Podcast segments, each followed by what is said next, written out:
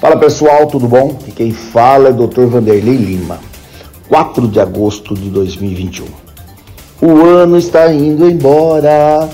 Pessoal, hoje nós vamos começar a nossa podcast ouvindo o áudio do ministro Barroso. Ele fez um vídeo para responder ao presidente Jair Bolsonaro sobre as atrativas, as práticas quanto ao voto impresso, que está incomodando muito o ministro Barroso, que para ele tudo está certo, tudo está correto e nada está errado. O único errado nisso é o presidente e os milhões de brasileiros que estão saindo na rua para protestar em a favor, a favor do voto impresso.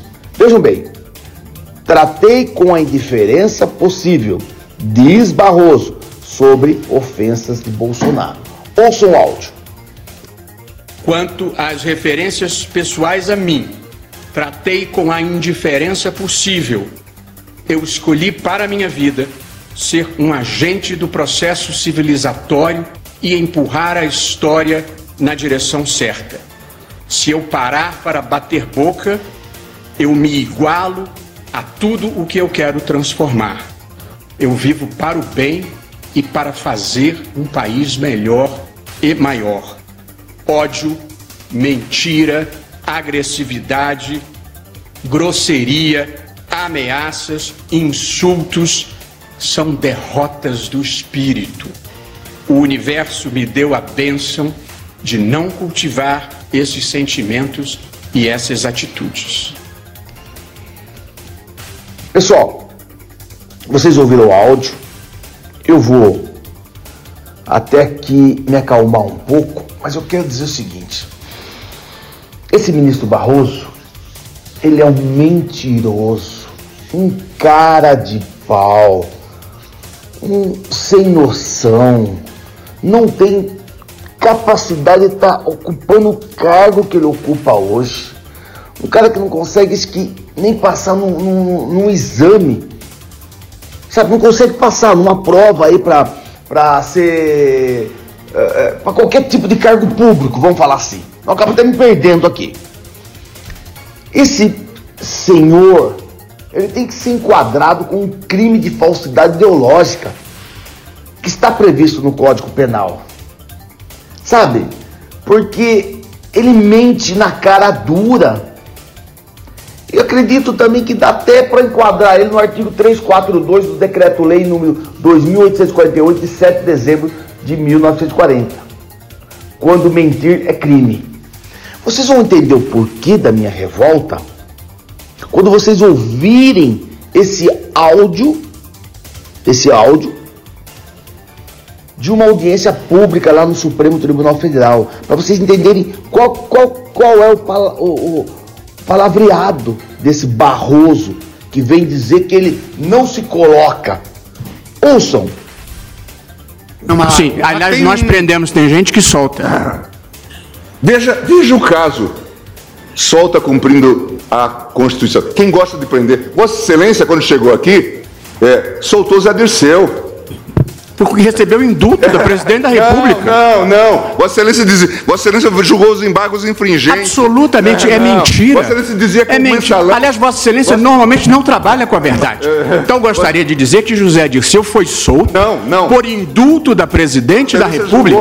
Vossa não, e Vossa Excelência está fazendo um comício que não tem nada a ver com extinção de Tribunal de Contas do tem Ceará. Sim, tem sim. Vossa Excelência está queixoso porque perdeu o caso dos precatórios e está ocupando o tempo do plenário com um assunto que não é pertinente para destilar esse ódio constante que Vossa Excelência tem e agora o dirige contra o Rio. Ministro, um argumento, o mérito do argumento. Voltasse Mas ao julgamento voltar, do caso, voltar, por favor. E se dizia que o mensalão era um caso fora da curva. Se eu permaneceu preso sob minha jurisdição, inclusive revoguei a prisão domiciliar porque achei impróprio e concedi a ele indulto com base no decreto é, aprovado pela presidente da República, porque ninguém é melhor nem pior do que ninguém. Não transfira para mim esta parceria que Vossa Excelência tem com a leniência em relação à criminalidade do colarinho branco. Senhores viram? Senhores viram? Aí que eu digo. Ah, meu Deus do céu, um homem desse merece o nosso respeito, vocês me desculpem. Merece o nosso respeito. Ele vai, ele faz um vídeo, ele faz um vídeo, ele mente na cara dura, ele tenta colocar na cabeça das pessoas que ele é uma pessoa íntegra, que ele jamais se igualaria ao presidente. Ah, ah, então tá bom, seu Barroso. E esse áudio aqui, onde se vocês quiserem ver o vídeo, aonde ele está numa universidade no Rio de Janeiro e ele foi até infeliz, vamos dizer assim, mas ele praticou o chamado o crime de racismo. É uma dessas formas de violação dos direitos e liberdades individuais e dessa maneira é por meio de, do inciso né, uh, ah, 57 do artigo 5 da Constituição Federal que ele é definido como crime de racismo. Ouçam o que esse ministro fala sobre a diferença de um negro ou um afrodescendente, que nem diz o PT, quando ele é formado lá fora, no State, nas Europa, e de um negro que é formado no Brasil. Ele discrimina na cara dura, ele pratica o racismo. Você viu alguém falar alguma coisa dos direitos humanos e não sei o quê? Não, você não viu ninguém. Que todo mundo é pilantra, sem vergonha e safado. Eram para ter na hora entrado com ação contra esse ministro. Ouçam vocês. Se depois podem assistir nas redes sociais.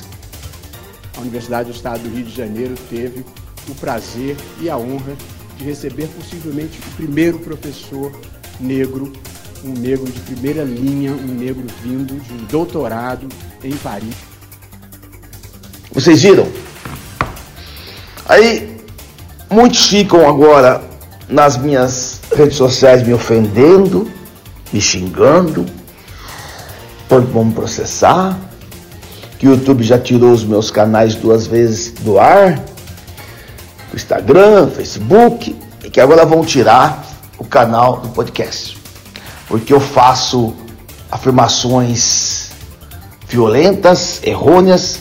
Amigo, se você não quer me ouvir, some, mas não me enche o saco. Vai encher o saco da sua mulher, sei lá, do seu macho, seja quem for, mas não fica me perturbando. O que eu falo aqui, eu tenho fundamentos.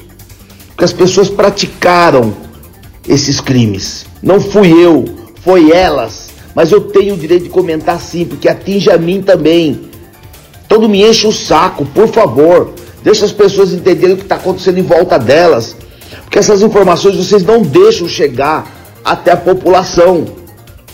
Então, pelo amor de Deus, não me enche o saco.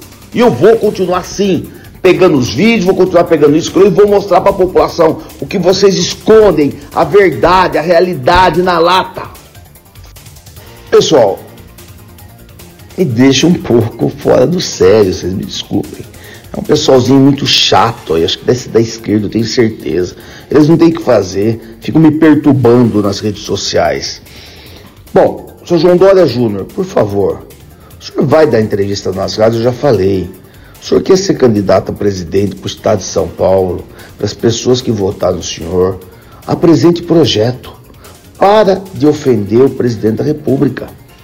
E o bobão do Bolsonaro agora quer contestar a própria eleição. Ele, o que, que ele falou? Várias vezes. Não, é fraudada. Eleição uh, na urna eletrônica ele. é fraudada. Falou, cara pálida, você foi eleito como?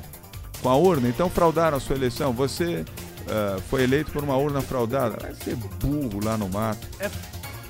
Se o senhor nos apresentar projetos bons, que realmente não sejam xing-ling lá da China, escondido no papel vermelho, o senhor pode certeza que o senhor vai ser bem recebido. Eu sei que hoje o senhor não consegue parar para tomar um cafezinho numa padaria sem ser ofendido ou agredido. O única coisa que nós queremos que o senhor explique para nós também. Cadê o, a, a, auxílio emergencial que São Paulo criou que ninguém vê mais? Cadê as cestas básicas que o senhor falou que mandou entregar sei quantas mil que ninguém vê mais? Cadê a ajuda às favelas, às comunidades que ninguém viu? Cadê o dinheiro que era para ser aplicado nessas comunidades que ninguém viu? E se eu ficar aqui, seu João, tem um milhão de coisas que o senhor prometeu naquele microfone. Estão todas gravadas nas redes sociais. Então vamos fazer o seguinte, um acordo aqui, seu João. Comece a campanha do senhor, mas mostrando o trabalho que o senhor tem daqui para frente. E por favor, nos respeite. Somos homens. Não fica usando calcinha muito apertada, não. Não vá lá para o Rio de Janeiro, não põe aquelas tanguinhas, não. Oh, entendeu? Mostrar que o senhor tem uma conduta, que o senhor é um governador, etc. Deixa isso para molecada, para o pessoal que gosta de bagunça, etc. Afinal de contas, o senhor tem que ocupar o lugar do senhor como governador, né? Pessoal, eu sempre falei para vocês que aquele circo armado em Brasília do Covid-19 sempre foi uma palhaçada, né? A CNN colocou uma matéria onde o diretor responsável pela venda das, da empresa, né? Da, da Covaxin, quer depor e eles não querem. E ele mandou um vídeo para a CNN para falar o seguinte: ó, aquela palhaçada em Brasília, ela só tá lá porque aqueles senadores não têm o que fazer. Então eles acharam uma forma de montar uma CPI para eles poderem trabalhar, porque está chegando a época de eleição. Todos que estão sentados naquela mesa são candidatos a governadores no estado deles, tanto o pedófilo, tanto o Falafina lá, que o, o, o, que é o Rodolfo, e o recordista de processo.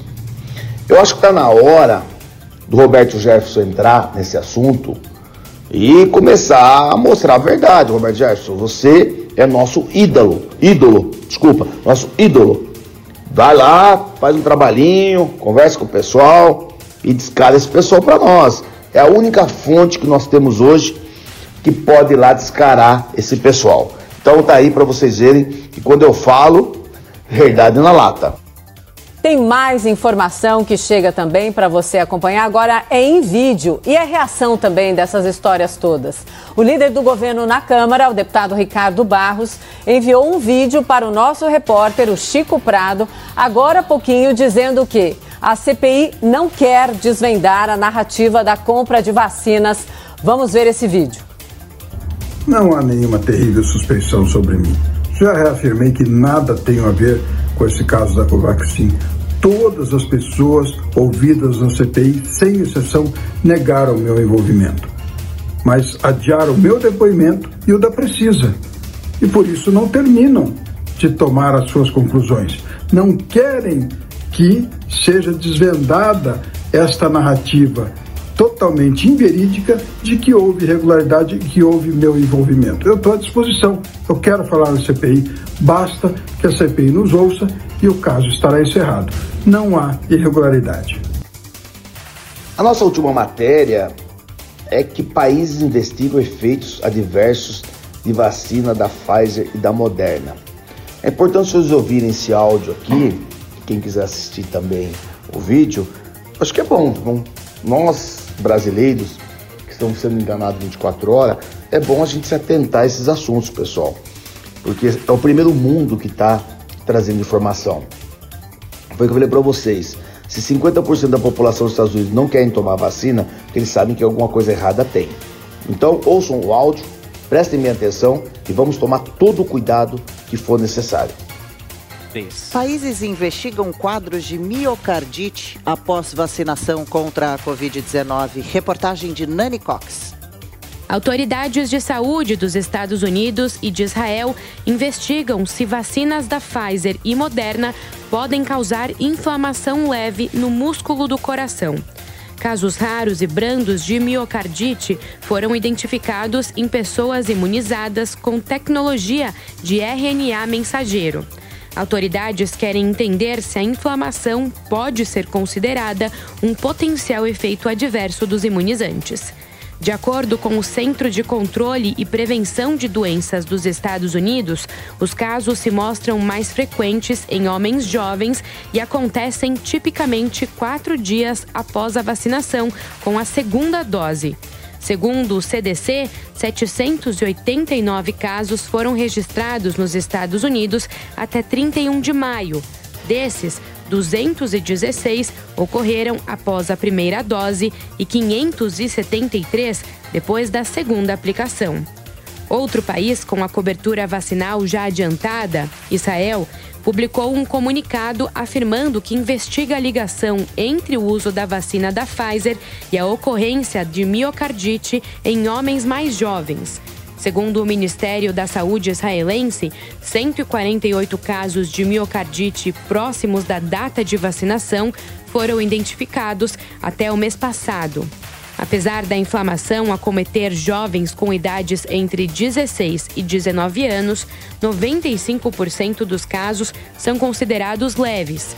De acordo com o cardiologista e pesquisador na Imperial College de Londres, Dr. Ricardo Petraco, a inflamação leve no músculo do coração não compromete a funcionalidade do órgão.